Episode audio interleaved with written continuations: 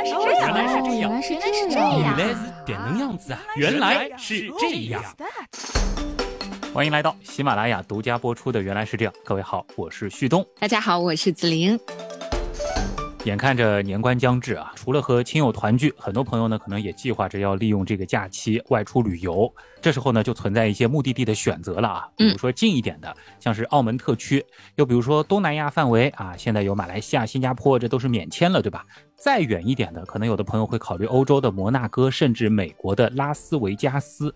再加上以境内城市为母港的国际游轮，其实今年也已经全面复航了啊。那可能呢，也都会是大家出境游的选择。你刚刚说了这么多的目的地啊，我觉得嗯哎，好像他们是不是都有一些共同点啊？哎是吗？然后再联想到我还提了国际游轮，对吧？嗯，呃，大家应该已经猜到了啊，光是我其中提到的澳门、摩纳哥、拉斯维加斯。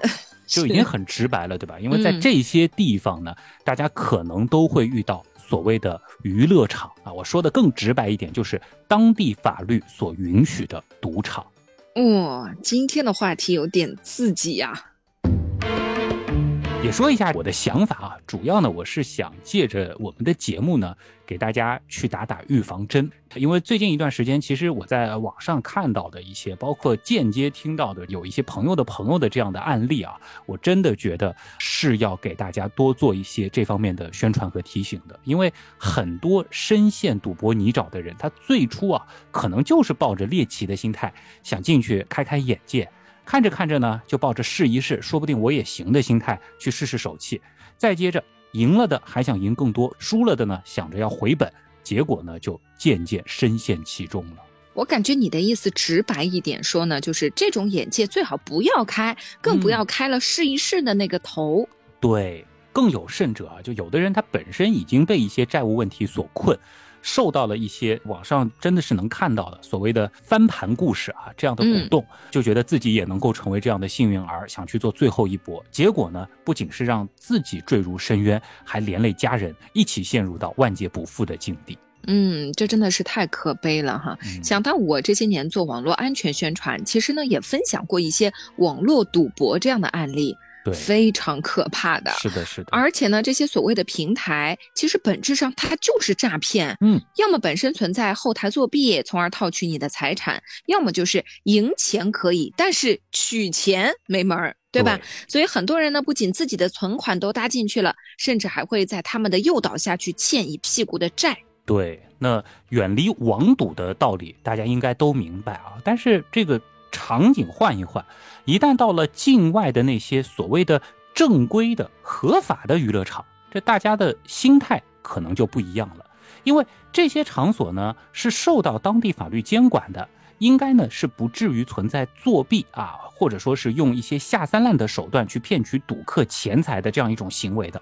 哎，这个时候有的人就会想了，哎，玩一玩总没事吧？哎，更何况在这样的场所，也很容易听说或者亲眼看到一些人赢钱发财的例子。对呀、说不定我也能拥有这份幸运呢。嗯，甚至啊，还存在着这样一种传说，就说啊，这些赌场为了吸引赌客，会故意让新赌客，哎，最开始先赢几把。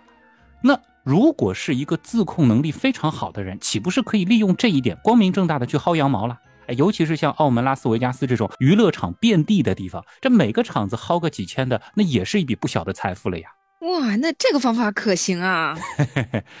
如果是地下赌场或者是网络诈骗，的确不排除会故意设置这样的诱饵，引诱你上钩。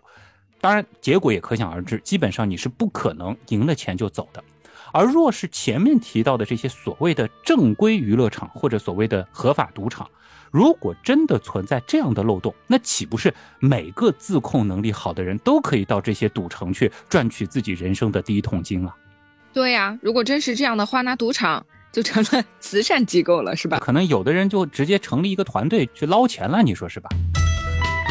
我们前面也说过，澳门、拉斯维加斯这些，它其实也是受到严格监管的。如果说有证据表明赌场是故意操纵了游戏结果，其实代价也是很高的，他们是不敢的。就是虽然是故意让赌客赢钱，但是你仔细想一想，他依然是操纵了游戏结果的。那说白了呢，就是他们不会而且呢也没必要。为什么？因为就算是所谓的正规、所谓的合法，不存在任何的骗术，这些场所啊，也有着无数种优势和办法，可以让人一步步深陷其中，甚至最终倾家荡产。这倒让我想起了最近大家都在看的这个电视剧《繁花》当中啊，曾有一段关于澳门赌场的台词，对，说一家赌场建造成了鸟笼的样子，好让赌客可以困在其中无法逃脱。这个是属于玄学，对吧？这是包括说是什么赌城的风水布局等等啊。其实呢，赌场本身它并不需要借助什么玄学，因为光是赌博这项行为本身。对于那些想要寻求刺激的人来说，就是一座让人很难抽离的牢笼啊！所以你开头就说，对于这种地方，最好是连好奇心都不要有。是的。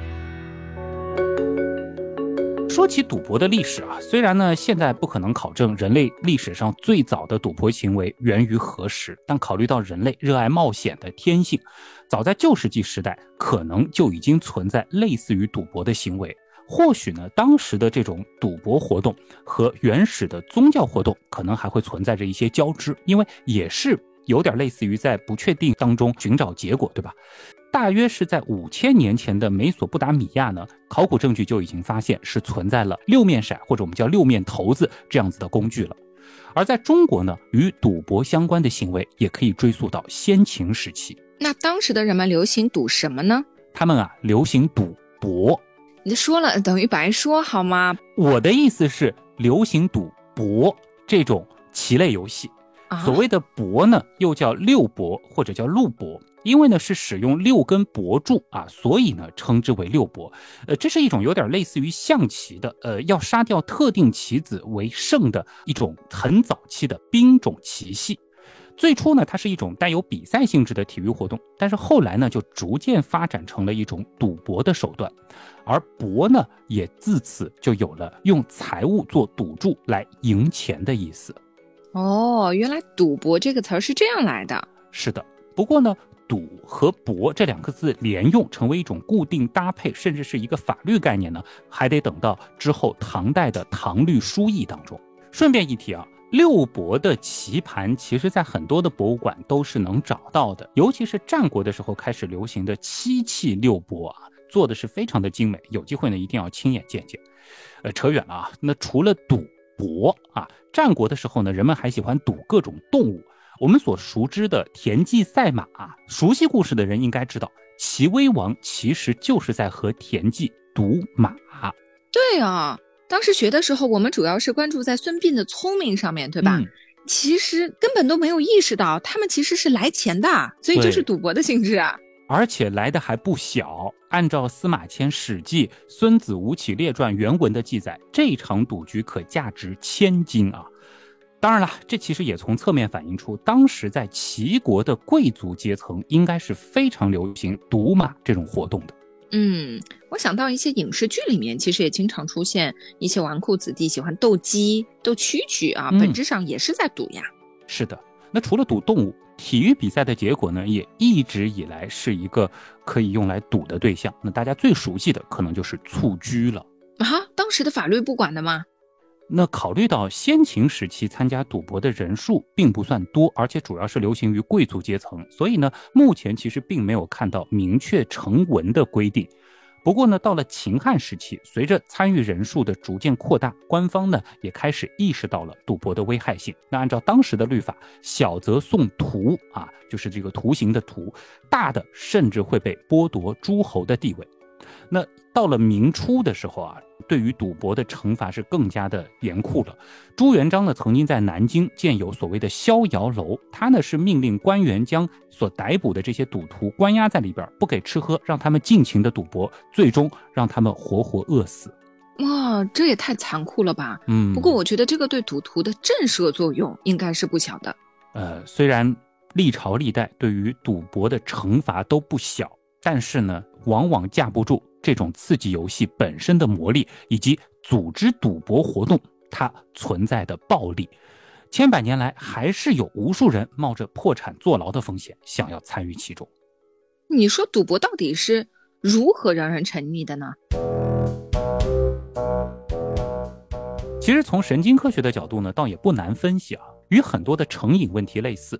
不可否认，赌博的确是一件会让大脑分泌大量多巴胺的活动，而且要做到这一点，甚至不需要你赢钱，光是对高额奖励的预期本身就可以增强多巴胺的释放。我举一个最经典的例子，我相信每个人都幻想过自己中了几个亿的彩票这样的场景吧。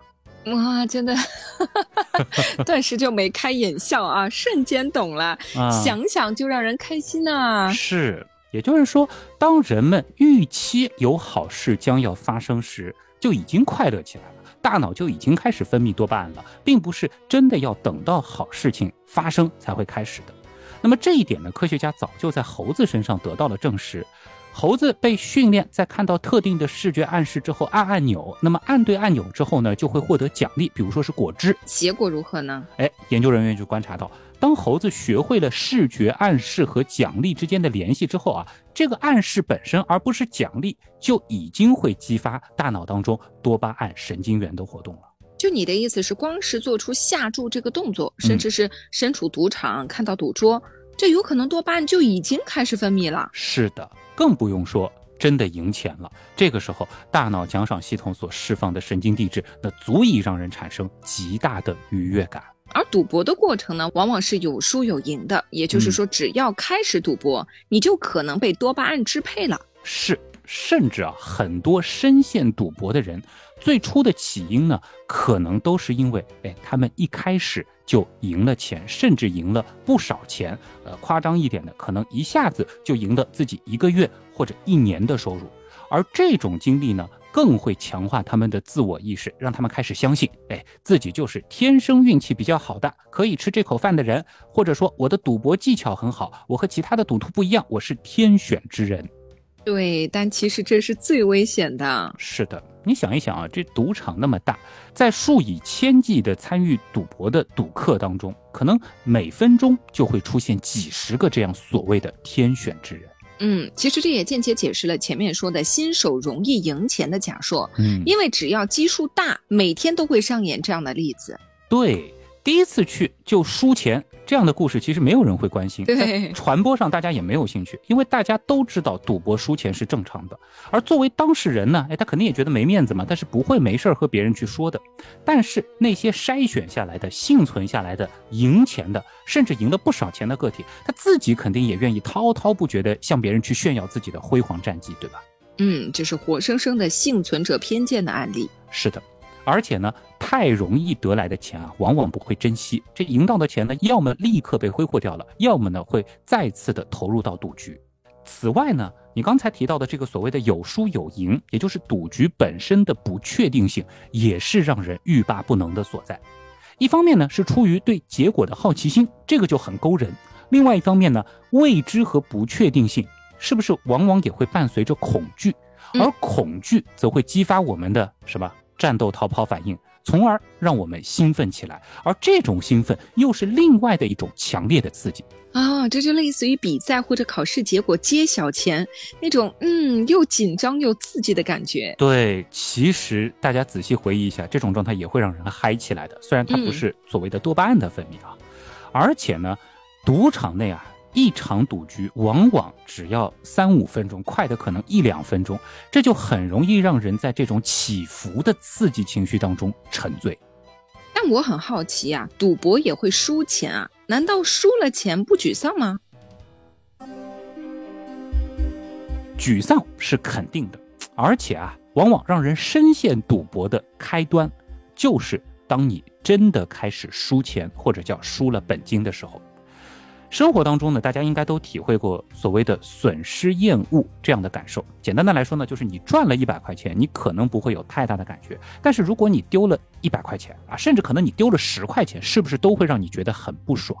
是的，说的没错，就是你买东西的时候也是这样的。如果比平时便宜的价格买到，哎呦，开心是开心的，但好像也不会就是特别的记得住。但是如果买完这个东西以后，它就降价了，嗯，可能也就差了几块钱。心里很不爽的。是这个例子其实非常经典，而且呢，放在赌博当中其实也非常的适用。人们在做决策的过程当中，就存在着厌恶损失的倾向。美国行为金融专家丹尼尔·卡尼曼呢，其实曾经也用实验去证明了，失去一定财富给个人带来的痛苦是得到同等财富所带来快乐的二至二点五倍，这就是著名的损失厌恶陷阱。所以，对于赌徒来说，一旦开始亏钱，就会想尽办法要回本，对吧？对，因为这种痛苦啊，这种不爽也会非常的强烈和挠人。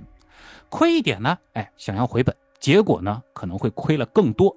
那就算运气好，真的回本了，那这种赢钱的喜悦又会立刻控制你的大脑，让你丧失理智，很难立刻的就抽身离开。而这两种情况其实都会影响到你继续做理性的决策。对于那些已经亏了很多钱、试图翻本的赌徒啊，往往呢又会靠着强烈的过去赢钱的那些美好的记忆支撑着自己，总觉得哎，我再来一把，运气就会回到自己的身边，自己马上就可以翻本。但是往往呢又越输越多了。对，其实也有一些分析说，就是这种再来一把，或者说叫差一点就能赢的这个过程，它本身也会伴随着多巴胺的分泌，所以它是一个非常复合的过程。那当然。随着亏损的扩大，赌徒们呢，往往也会选择赌得更大、更频繁。丧失理智的赌徒也更容易做出更多的非理性的决策，从而陷入恶性循环。比如说，他们也会开始倾向于去追求更高的风险加更大的杠杆。嗯，这怎么说呢？简单来说呢，就是这个时候的赌徒可能会寄希望于那种概率低却有可能会以小博大的赌法。比如说啊，曾经就有人统计过赌马中的赌徒行为，在一天的最后一场赛马中，获胜概率极小的那种马，它的赔率会变低。我来解释一下，就相当于是有更多的人在这个时候会把赌注压在那种最不可能获胜的马的身上。就是前面可能都输钱的人，就是最后一把就搏一击了，是吧？孤注一掷了。是的，是的，因为按照他的规则，就是这种获胜概率最小的嘛，它的赔率本身是比较高的嘛。对。那么很多的人去压它了，呢它的这个赔率会相应变低，但它还是这种属于典型的以小博大。也就是说，这个时候啊，赌徒的心态往往是我反正已经输了那么多了，我不在乎再输一点，不如拿剩下的这点钱彻底搏一搏。但其实我们只要冷静下来，从概率上去思考，其实就不难发现，这种策略能让你翻本的几率其实是更低的。嗯，其实这个题型也适用于很多的投资活动啊。是，尤其是一些亏多了的人，这个时候就乱博，反而把最后一点家当全部都输光，对吧？这个是很惨的教训。而且啊，其实，在赌场游戏的规则设计当中啊，越是这种以小博大的玩法。赔率上对玩家其实是更不利的，这一点呢，稍后我们会展开来讲。所以接下来要具体讲赌场里的套路了吗？没错，从赌场的设计和运营的角度来分析，的确是存在着一些所谓的套路的。比如说，大家可能常听说的，就是在赌场里，无论是白天还是晚上，它会有通明的灯火，而且呢，在里边是不设置时钟的。啊，这个我以前也听说过的，就是目的就是让人没有时间的观念，不知不觉呢就会玩很久，哎，一点都不感觉时间过去了。是，就包括它不会有任何的这个窗来提醒你时间正在流逝。嗯，另外呢，现代的这些赌场，它往往会用最金碧辉煌的装修啊，最离谱的一些装置，门口呢还会让你路过大量的奢侈品店，非常高端的酒店，这些呢都会激起你对于财富的欲望和想象。那除此以外呢？这些场所往往会占地面积巨大，出口呢还相对不明显啊，就是让进去的人容易迷路，然后就增加了人在里面停留的时间，是吧？是的，就是你多停留一会儿，多路过一些赌台、老虎机，其实也就多增加了一分试一试的可能。另外呢，为了吸引人入场，或者说尽可能的让你不要离开，他们往往还会在里面。派发免费的饮料、点心，或者呢，在内部设置价格低廉的快速餐饮。我之前其实，在某书上看过所谓的澳门旅游的攻略啊，这里面就有一些博主提到，会有一些娱乐场去提供免费的珍珠奶茶、高档冰淇淋或者是叉烧酥这样的点心，即使你完全没有下注。嗯，有句话怎么说来着？免费的东西往往都是最贵的。太对了。那在游客看来，觉得可能自己哎，我薅到了免费的羊毛，但其实从赌场的角度啊，人家是从统计学的视角来看的。假设每十个人当中会有一个人进场以后决定试一试，而十个试一试的人里又有一个最终成为了常客，那光是这位常客最后会贡献的钱肯定会远远超过一百人份的珍珠奶茶、冰淇淋和叉烧酥的成本，对吧？对，类似的还有免费的接驳车、免费的游乐设施、打卡点，其实目的都是增加基数嘛。对。那个体的行为虽然千差万别，但是一旦上升到统计层面，人群当中就会出现很多的规律。所以考虑到原样的这个受众群体，那我觉得就是从这样子大的一个基数出发，我们这样的节目真的是很有必要和大家好好来讲一讲啊。毕竟本质上赌场它吃的就是数学这口饭。这里呢，其实就需要提一个很重要的概念了，那就是所谓的赌场优势。这其实也是为什么我前面说到，赌场即使不用任何的作弊行为，它也能够产生大量盈利的关键所在。哦，就是你的意思是从数学上看，赌场总是会赢，而赌客总是会输吗？是的，如果我们从单个赌客或者单场赌局的视角来看，的确呢是存在从赌场赢到钱的可能性的，而且呢这个比例的确是不小的。有的类型的游戏。这个概率可能会接近一半，但如果这里我们讨论的赌客指的是所有赌客这个群体，那毫无疑问，他们所有人这样子的一个整体，所谓的预期收益就是负的。这怎么理解呀？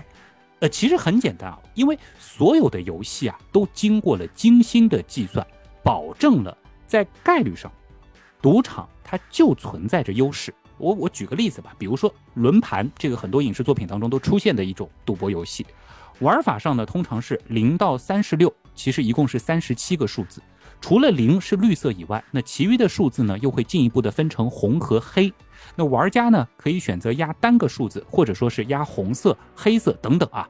这里呢我们就以最简单的压红黑举例，你压中了红，或者是压中了黑，它的赔率呢都是一赔一。哦，我懂了，就是假设数字结果是完全随机的，那只要出现绿色的零，压红黑的就都输给赌场了。哎，子林看到关键了，其实关键就在于这个绿色的零。那也不难计算啊，如果玩家只压红或黑的话，每次下注赢钱的概率呢，就只有三十七分之十八啊，也就是说，大约是百分之四十八点六七的几率，你会获得双倍的收益，但是你会有百分之五十一点三五的概率损失全部本金。也就是说，只要你下注的次数足够多，赌场呢就平均会在每轮赌局当中获得。所有下注额的百分之二点七的盈利，哇塞！这种游戏估计一到两分钟就可以一轮吧？那就算每局的总下注金额是一千块好了，那赌场的盈利也有二十七块啊。对，你要记住，一到两分钟产出二十七块，那我们简单的算一下就知道了。光是这一台游戏，我们算两分钟一轮，平均二十四小时的盈利就已经接近两万了。那如果单压零或者其他的单个数字会怎么样呢？这是一种以小博大的压法。我前面也提到过，这个时候赌场它会进一步扩大自己的优势，反而是更大的利润点。就以轮盘游戏举例，你如果只压零或者说压任意一个单一数字，赔率呢往往是设置在一赔三十五。你别忘了，实际上这些数字出现的概率是三十七分之一，对吧？那看上去呢，你可能是获得了一个投入一百块就能够赢到三千五百块的机会，但对于赌场而言，此时赌场优势就变成了三十七分之二，也就是说，大约有百分之五点四的盈利。真的是套路一环扣一环啊！对，是的。那除了轮盘，影视作品里常见的，比如说用三个骰子赌大小、赌点数，又或者说是各种扑克牌的赌法。所有可以和赌场直接博弈的游戏，都已经经过了精心的计算，从而保证了赌场优势。而就算是纯粹在玩家间进行的赌局，那赌场也会通过抽水这样的方式，也就是说，向赢的一方收取一定比例的佣金这样的形式来确保自己的盈利。嗯，所谓的不怕你赢钱，就怕你不来，关键呢就在这里。对，赌场呢，它不会在乎单个赌客单场赌局的输赢，因为只要人足够多，玩的时间足够长。这个时候啊，所谓的大数定律就会显现。简单的来说，就是当试验次数足够多时，事件发生的概率就会无穷的接近于该事件的概率本身。看似只有百分之几的所谓赌场优势，就已经能够带来极其可观的盈利了。毕竟它的这个百分比是从所有的下注额当中抽的。那反过来，如果站在赌客的视角，你就会发现。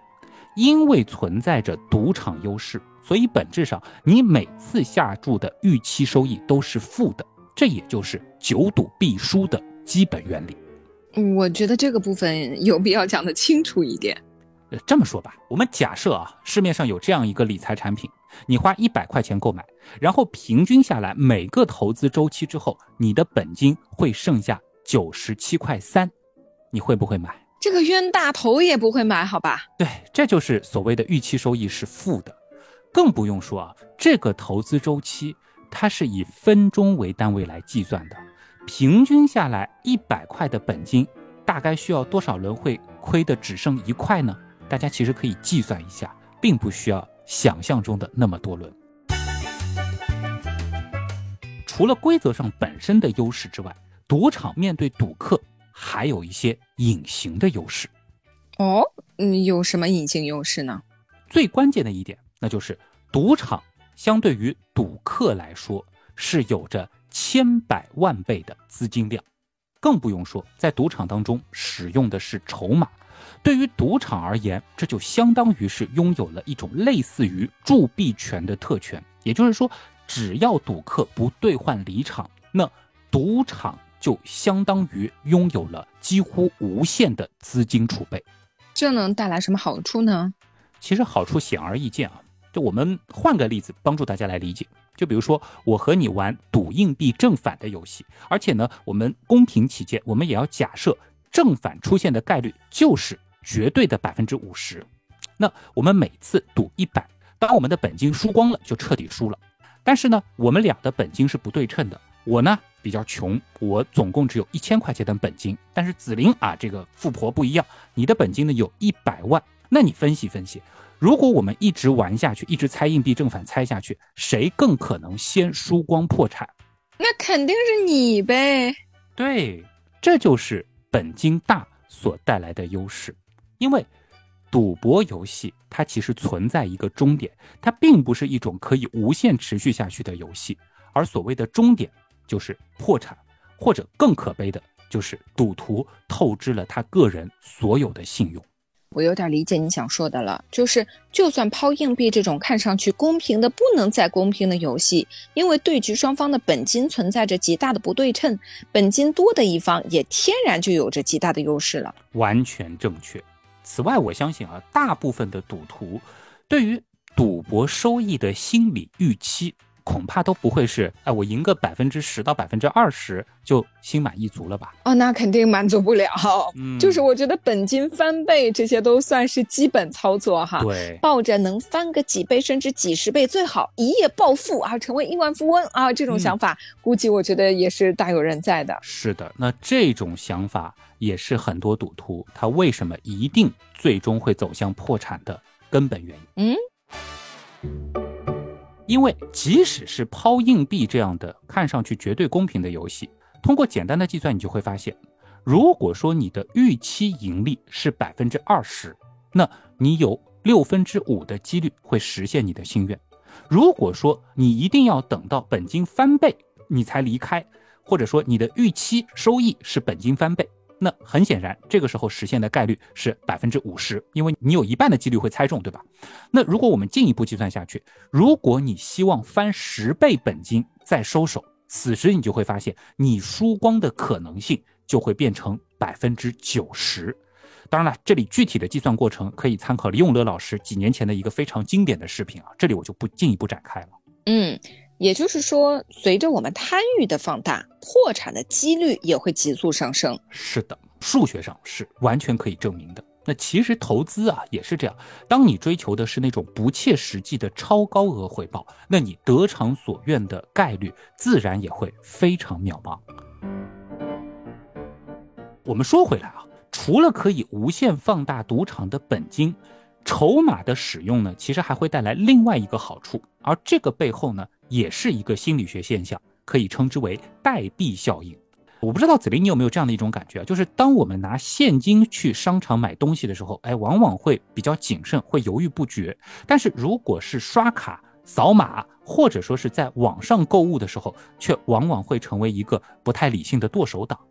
真的就是这样的。你如果是就手机上扫码转账，有一种好像没有花钱的感觉；但是如果是一张一张的钱拿出去，然后兑换回来这样子的这个商品的时候，你就会觉得啊，我是真实的在花钱。对，所以筹码它也是一样的道理，对吧？而且筹码更厉害，筹码往往会做成就是类似于玩具的那个样子啊，会进一步的削弱它的这个价值感。如果说是一万块钱的现金，那看上去厚厚一叠，对吧？是。而在赌场里，它可能就是最不起眼的一个圆形的彩色筹码，甚至十万、五十万放到赌场，它也是一个小小的筹码。所以在这个时候啊，赌客对于这些筹码它的实际的价值感的这种感知会被极大的削弱。哦，这个真的太可怕了。嗯，而且我现在这么一想，就理解了为什么会有人不知不觉。就一夜，对吧？就输了上百万，这种我们好像也经常听到的。对这种故事当中，他就会说到后面就是钱都不是钱了。哎，其实因为他看到的是筹码，他根本想不起来这个东西它实际上是钱，而且是很多很多钱。啊，这个就太可悲了。对，好，我们说回到赌场的所谓隐形的优势啊，除了几乎无限的筹码，赌场呢还拥有几乎无限的体力。和近乎于机器一般的冷静，这也是优势。毕竟，作为个体的你，你会疲劳，你会亢奋，你会失控，进而会产生更多的决策失误。但是，赌场它不会，他们随时都有训练有素、休息充分的荷官可以轮换，更不用说有的时候你面对的直接就是机器了。我忽然在想啊，假设有一个资金量极大的赌徒，比如说本身呢他就是一个大富豪，他采用被投的策略，也就是说如果输了钱就加倍下注，那是不是可以始终立于不败之地呢？嗯，子菱的想法非常的危险啊！啊，是吗？因为太多自以为是的人，就是因为这种所谓的被投的策略，最后搞得倾家荡产的。还是那句话，资金量再大。也很难大过赌场，而且在筹码的设定下，赌场的资金在赌局内是可以做到近乎于无限的。要知道啊，指数的力量它是很可怕的。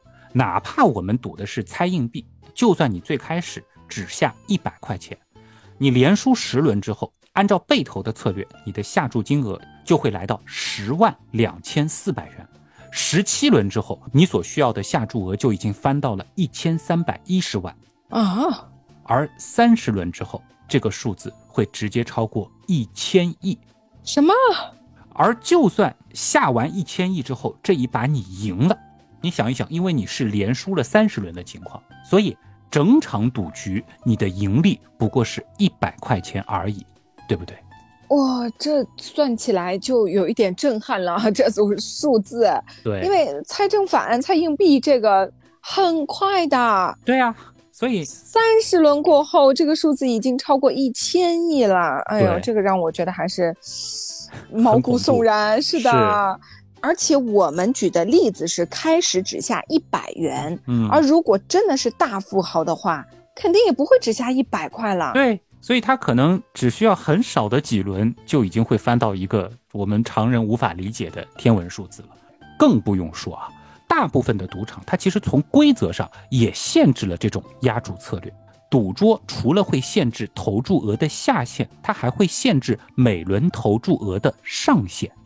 哦，想不到赌场连这种情况也都考虑进去了。对，就假设有一个资金量很大的人，他就是冲着这个，比如说每一次赢一千啊，因为他的本金非常大，这样的优势其实也已经规避了。作为赌客，一定要记住，你所面对的除了是赌场本身，更是一个已经发展了数百年的巨大产业，各种各样的漏洞和空子，就算曾经出现过被人利用过，但也早已被发现并且堵上了。而这一切的目的，就是要确保赌场能够始终的立于不败之地。我还在思考刚才那个例子，从！概率上来说啊，嗯连续猜错几十次硬币，几乎也是不可能的吧？女神又陷入到了另外一个危险又经典的谬误啊，也就是所谓的蒙特卡罗谬误、赌徒谬误。最常见的例子是，有的人觉得已经连续出现了多次正面朝上的结果，那下一次出现正面的几率就小了，反面的几率就大了。啊但，其实数学好的朋友一定知道，每次抛硬币它都是独立事件，也就是说，不管前面的情况是怎样，下一次抛硬币它正反的概率依然是百分之五十，和前面多少次是什么结果完全没有关系。哦，所以就是把正反面替换成我猜对还是猜错了，它的结果是一样的道理，对吧？对，除非你压住的对象它本身就是连续若干次硬币正反出现的顺序是如何的，此时呢，连续几十次出现反或者正的可能性，那的确是微乎其微的。当然，任意的一个排列组合也同样适用。那同样的道理呢，其实也适用于所有的猜大小、红黑、单双、压庄闲的游戏。嗯，虽然这个结论有点反直觉啊，嗯但是请一定记住，看似不可能发生，并不意味着真的不会发生。是的，更何况啊，世界上每天都有数以万计的赌桌上会进行数以亿轮的赌局，开出多么离谱的所谓长龙，那从宏观上都并不稀奇。而只要你参与赌博，这个时间足够长，也相当于就提高了你遇到这种会让人破产的连续组合的概率。完全正确。那类似的呢，其实还有一个所谓的热手谬误啊，就是指某件事情发生了很多次，所以它很可能再次发生。经典的例子，我连续三次下注都赢了，所以我现在手气正旺，下一次呢应该加大赌注。这也很危险啊，是不是？一样的道理，每一局都是一个独立事件，前面胜出多少局，它并不影响下一局的几率啊。是，但是你说理性的人又有多少呢？人啊，总喜欢简单的线性推演，倾向于认为最近的趋势在将来它有可能会延续下去。但无论是硬币、骰子还是扑克、麻将这些东西，它们本身没有记忆、没有思想，更没有所谓的良心，支配这一切的，它只是基本的概率法则，嗯，原来是这样。就是这样。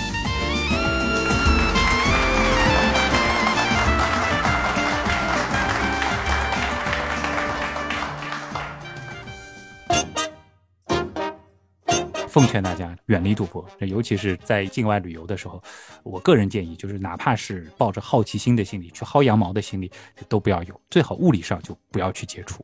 嗯，是的，我觉得这期节目算是防在前面吧，因为现在大家出去旅游就是明显多了嘛，多多少少会去到在我们节目今天节目一开始提到的这些旅游目的地。嗯，那么可能就是你说的一点好奇心啊，觉得我一点点尝试啊。当然了，就是可能从身边人看到，有一些人他可能真的就是觉得啊，我从来没有见过，我可能就是呃了解一下。猎奇，对，那但是也有人真的就是因为某一次迈进去了以后，就再也走不出来，或者说就是就陷在里面的。就我想说的，就是大家的自控能力可能没有你想象中的那么好，尤其是我前面说到的，这个中间有那么多的设计和套路，对吧？是的，是的，是的，就是它嗯每一环，就我们前面说了嘛，一环套一环，就它每一环其实都在引诱你再继续往前走，是的，嗯，就是要要把你困在这边这样的一个设置，对吧？对，就这期节目呢，或者说是我这样子的一套说辞，可能我针对单个朋友啊，有的时候会觉得可能是有点在浪费时间的。但是因为我们节目比较特别，我们面对的是可能数以万计的听众，对吧？嗯那这个时候就符合一个庞大的基数。那我想做的也就是从基数上去减少这种事情发生的可能性。希望我们的道友啊，这个都能够守护好自己的财富，对吧？嗯，是的，要理智啊，而且大家从科学的角度来看待这个问题，对吧？对。我看到有一个说法也特别有道理，就是人们啊，就是往往不会去珍惜那种来的特别容易的钱，尤其是像是在博彩活动当中你获得的钱。这个其实类似的例子还有就是那种彩票中了大奖的人，他很难守住自己的财富，其实也是一样的道理。就是他来钱太容易了，或者说人的心理是会有一个所谓的叫心理账户的一个概念。同样是钱，它其实应该是一种东西，对吧？一个概念，但是因为它的途径不同或者目的不同，你会把它分在不同的账户里面。其实身边就有这样的例子，比如说你去买菜，你可能都要斤斤计较；网购你可能为了省个五块钱、十块钱，你都要费很多的这个脑筋。但是在有的时候，你就会非理性的去花钱，这往往可能就是类似于这种赢到的钱，或者说是不劳而获的钱，你花起来就会大手大脚。这也解释了为什么从游戏规则的概率上看，似乎能从赌场获利的比例并不小，但现实生活中真正能从赌局当中赢钱并且全身而退的例子少之又少。因为在赌局中，一旦赢了钱，大部分的人往往会继续下注，而且哪怕是输了，也觉得没所谓。对我还看到过另外一种说法，就是。很多时候，人家说，哎，为什么如果有的人他是因为像刚刚说到的，比如说赌博啊，或者是彩票啊，他得到了比较多的钱，因为毕竟这个不能算是劳动所得，很多时候就是他得到的这个财富可能和他的能力是不匹配的，就是包括其实我们从。会看到很多国外的那种赢得了很大额彩票的人，他可能三五年以后，他的钱就全部花光了。他甚至可能会比原先更贫穷，因为他并没有能力去掌控这个财富，他也不知道我拿到了这些钱以后，我有没有可能让这些钱变成更多的钱。我只是可能会去考虑啊，我可以买一个什么东西了，我可以买以前我买不起的东西了，可能一下子会花很多钱，去把这些财富就。用掉了，但是他又养成了一种我要大手大脚花钱的习惯，然后在钱要花完的时候呢，他又根本没有能力说这个钱我可以让它成为，比如说，如果你是啊通过自己的努力去得到了这样的一些财富的话，那其实你是。知道我如何再继续，也许当然不可能，所有的人、所有的工作、所有的投资、所有的这个创业，他会有都是可以盈利很多的。但是起码说，就是他的认知是达到了一个层面的。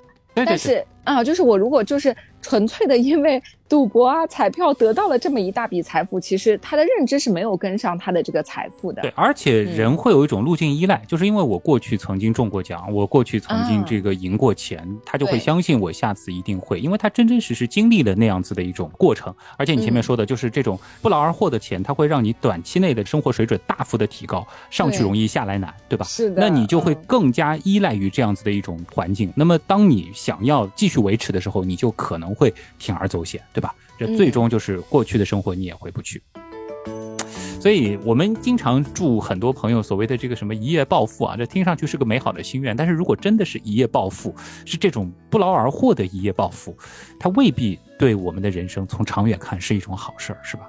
嗯，对我们说的一夜暴富，可能还是指的是，如果你为一件事情一直在努力，一直在努力，但是终于没有得到什么结果，对，终于得到了一个成功。但前提是你要努力，对吧？啊，是的，因为你毕竟就是不管是通过什么样的就赌博也好，彩票也好，你一下子得到了一大笔财富，就像你说的，就很奇怪。我觉得每个人都希望自己可以中彩票吧。就是我觉得，如果现在跟你说，旭东有一个机会，让你明天啊中个一千万，你要不要？开心啊！你要不要？对，你肯定会说要。开始分泌了，是不是？哎，今天晚上已经要开始做美梦了，是吧？这笔钱我要如何分配？哎，但是呢，你又从这个啊历史长河当中看到了这么多。呃，因为买了彩票，然后赢了很一大笔钱，但是这个可能后面的人生轨迹又不如大家想的这么如意的这样的一些故事，对吧？嗯，所以到底哎，这这种不劳而获的钱财对大家来说是真正的一笔财富，还是说是一个陷阱？对，这个啊也是踏踏实实的生活，这个还是明天看得到、抓得到的东西，对吧？我觉得就可以就可以靠着就是哎呀，想象一下自己中奖就获得一个短暂的这个多巴胺的这个情绪是可以的。你真的要投入巨大的这个成本，因为很多人他买彩票也不理智啊，他不是说就买一张啊，买个两块钱啊，他可能一买就好几万，甚至更多钱，对吧？哦，就是当一个生意在做一样这种，或者是这个就当赌博了，但甚至说是去分析那个走势了，对吧？就无论是就整个博彩其实都会有这样的情况，是就很可怕的，对吧？就是人生这个没事儿就不要就就真的去搏啊，对吧？就我们说面对机会的时候，这个可能可以搏一搏，但这种事情没必要，对吧？太上头了。就是总而言之啊，就是这种事情有点考验人性了，尤其说到赌博的话，所以就是在这种考验人性的。这样子的这个事情前面，我们能够做的稳妥一点，当然是最好的。是的，是的，就是给大家这个多打打预防针，对吧？这个希望大家即将到来的这个新的一年啊，都能够在自己的努力的过程当中有更多的收获，是吧？嗯，是。好了，那么今天的原来是这样，真的就是这样了。再次感谢通过所有方式支持和帮助过我们的朋友。嗯，是的，原样的发展离不开大家。我是旭东，我是子林，我们下期接着聊，再见。